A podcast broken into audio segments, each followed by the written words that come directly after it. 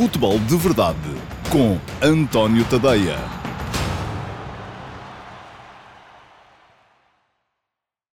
Olá a todos, eu sou o António Tadeia e este é o Futebol de Verdade, terceira edição desta semana, terceira edição uh, ao todo também.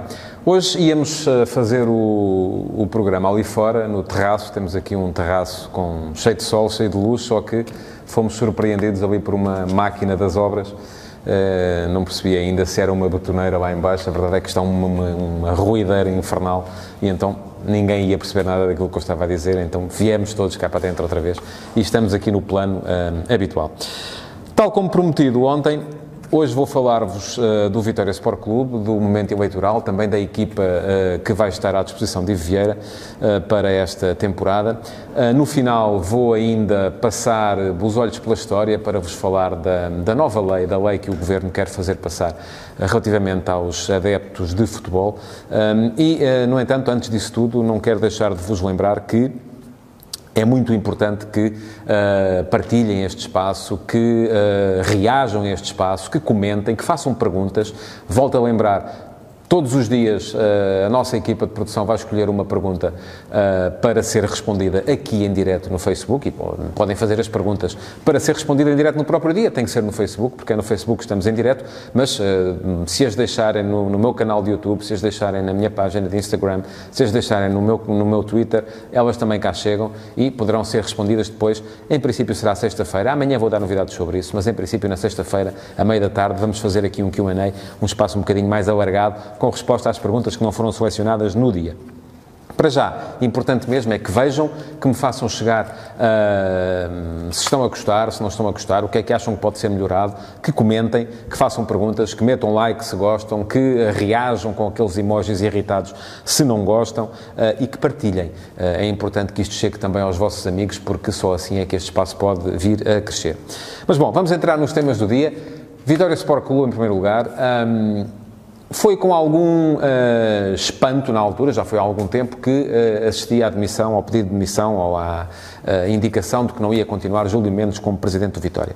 Acho que Júlio Mendes fez um trabalho meritório. É verdade que o Vitória geralmente tem sempre aquele problema, quando faz uma época boa, na época seguinte deixa-se um bocadinho, e isto não é para usar a frase de Daniel Rodrigues, que um dos candidatos nas eleições que disse que, que Júlio Mendes tinha deixado de embebedar pelo poder, o próprio Vitória me parece que se deixa embebedar um bocadinho pelo sucesso e geralmente a uma época bem sucedida acaba por uh, uh, seguir-se uma época com mais dificuldades e com resultados mais uh, sofridos. Mas a verdade é que comparar o Vitória de hoje com o Vitória de, da altura em que Júlio Mendes assumiu os destinos do clube parece-me um exercício interessante e parece-me que a Vitória está hoje muito melhor do que estava nessa, nessa altura. Se poderia estar melhor, Admito que sim.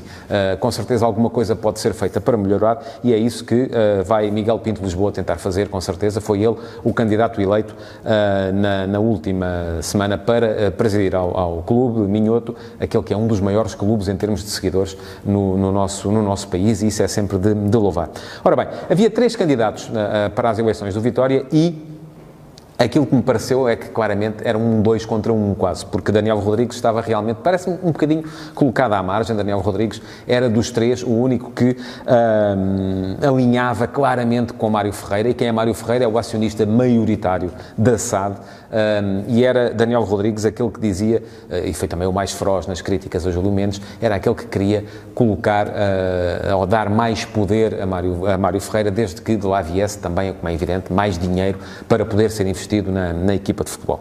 Do outro lado, António Miguel Cardoso um, estava um bocadito mais renitente uh, e, e, queria, claramente, uh, uh, blindar os estatutos da, da, da, da, SAD e do clube, e o candidato que acabou por ganhar, com mais de metade dos votos, Miguel Pinto Lisboa, um, prometeu, chegou inclusive a prometer que, se não houvesse um acordo total com Mário Ferreira, que tinha uma solução através de um empréstimo para comprar as ações que Mário Ferreira tinha para que o Vitória pudesse voltar a ser dono uh, dos uh, destinos da sua SAD. Isto porquê? Porque Mário Ferreira, de facto, tem mais de 50% uh, dos, das ações da SAD do Vitória Sport Clube.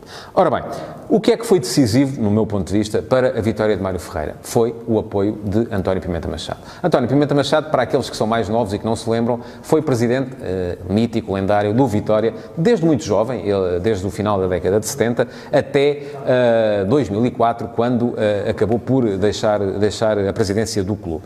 Pimenta Machado continua a ser, um, em Guimarães, um, uma figura associada ao Vitória mais poderoso, e, eu, e quem se recorda do Vitória de Marinho Pérez, do Vitória de Paulo Autuori, aquele Vitória que na década, no final da década de 80 chegou a, a discutir uma vez inclusive um campeonato com o Futebol Porto, recorda-se também que foi nessa altura em que Pimenta Machado uh, estava, estava à frente dos destinos do clube. Uh, e isso, do meu ponto de vista, de facto terá sido decisivo para que os vitorianos acabassem por eleger Miguel Pinto Lisboa, com certeza também de acordo com as ideias que Miguel Pinto Lisboa apresentava para, para o clube e com essa ideia ideia de uh, o Vitória voltar a ser dono dos destinos da sua SAD. Para já, é verdade que a equipa já não foi Pinto Lisboa quem a fez, mas a equipa que está à disposição de Ivo Vieira também não me parece pior do que a do ano passado. Portanto, é uma equipa que, uh, bem planificada, e parece-me que o treinador é bom, fez um excelente trabalho no Moreirense, mas a coisa bem planificada acabará uh, por chegar para, pelo menos, fazer aquilo que fez no ano passado. Agora, seguramente que os adeptos querem mais e têm para já os olhos postos, por exemplo, no Sporting Clube Braga, o rival regional eh, que tem discutido mais diretamente com os três grandes, eh, mas que eh, ainda está uns degraus acima daquilo que vale neste momento o Vitória Sport Clube. Houve boas uh, aquisições. O guarda-redes de Jonathan, que uh, bem conhece e Vieira da sua passagem pelo Moreirense, é uma delas. Um, depois há esta incógnita que é Bondarenko. Será que vai funcionar? Será que não vai funcionar? Veremos. Um, Miquel, um médio-centro que já deu nas vistas no Vitória Futebol Clube, o outro Vitória, o de Setúbal. Um médio-centro que distribui bem jogo, é um jogador que, das escolas do Futebol Clube do Porto. Também André Pereira, uh, que chega do Futebol Clube do Porto para a frente de ataque. São jogadores que podem, eventualmente, fazer esquecer esquecer as principais perdas e essas, olhando para aquilo que foi a época passada, são três. Osório, defesa central, que regressou de empréstimo ao Flóculo Porto. Mateus Oliveira, um médio, o filho de Bebeto, que regressou de empréstimo ao Sporting. Agora o Sporting ainda não saiba muito bem o que é que ele vai fazer. E Tozé, um, o, o estratega, o principal criativo do ataque, que uh, foi para o Al Nasser e, por isso mesmo, deixará de contar nos planos de Ivo Vieira. Veremos o que é que vai dar o Vitória. Um, pré-eliminatória da Liga Europa contra o Junense 10 já vai dar uma primeira ideia, eh, mas eh, é no campeonato, é na Liga que eh, as coisas vão ser mais, mais duras, com certeza, para a equipa. Muito bem. Primeiro assunto arrumado, vamos ao segundo, e o segundo, quando já vamos com 7 minutos e 20, isto é terrível, o segundo assunto vai para a tal lei, já percebi que vou ter que voltar a ela amanhã, a tal lei de identificação dos adeptos, dos grupos organizados de adeptos que o Governo quer fazer passar e contra a qual está o Benfica. Ora bem, a primeira coisa que tenho a dizer sobre isto é que o Benfica não tem sido propriamente uh, um clube muito uh, colaborante nesta, nesta questão dos, dos adeptos. Já se sabe que o Benfica, inclusive, acha que não tem claques organizadas, uh, não, as, não as reconhece, não há dados dos membros de, nem dos No Name Boys nem dos Diabos Vermelhos. mas uh, eu acho, e, e, se recorrermos à história, e vamos falar de ID cards, de cartões de adeptos, nunca foi uma coisa muito bem acolhida, nem foi uma coisa que desse resultados, até porque não chegou a ser implementada no único país em que houve realmente a ideia de o fazer, que foi a Inglaterra.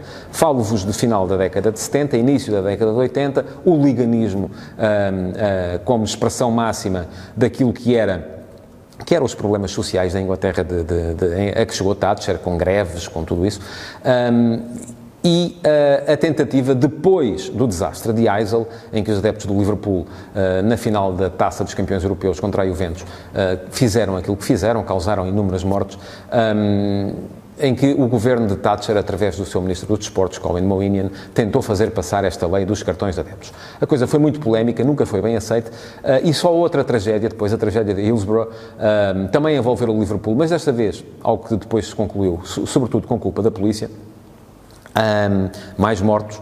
Uh, e só depois da tragédia de Hillsborough é que veio o relatório Taylor, uh, e o relatório Taylor, que levou à modernização de tudo o que são os estádios de futebol em Inglaterra, uh, deixou cair os tais cartões de adeptos, achou que não, não faziam sentido, porque o importante era aproximar os adeptos do, de, dos clubes e do futebol em si.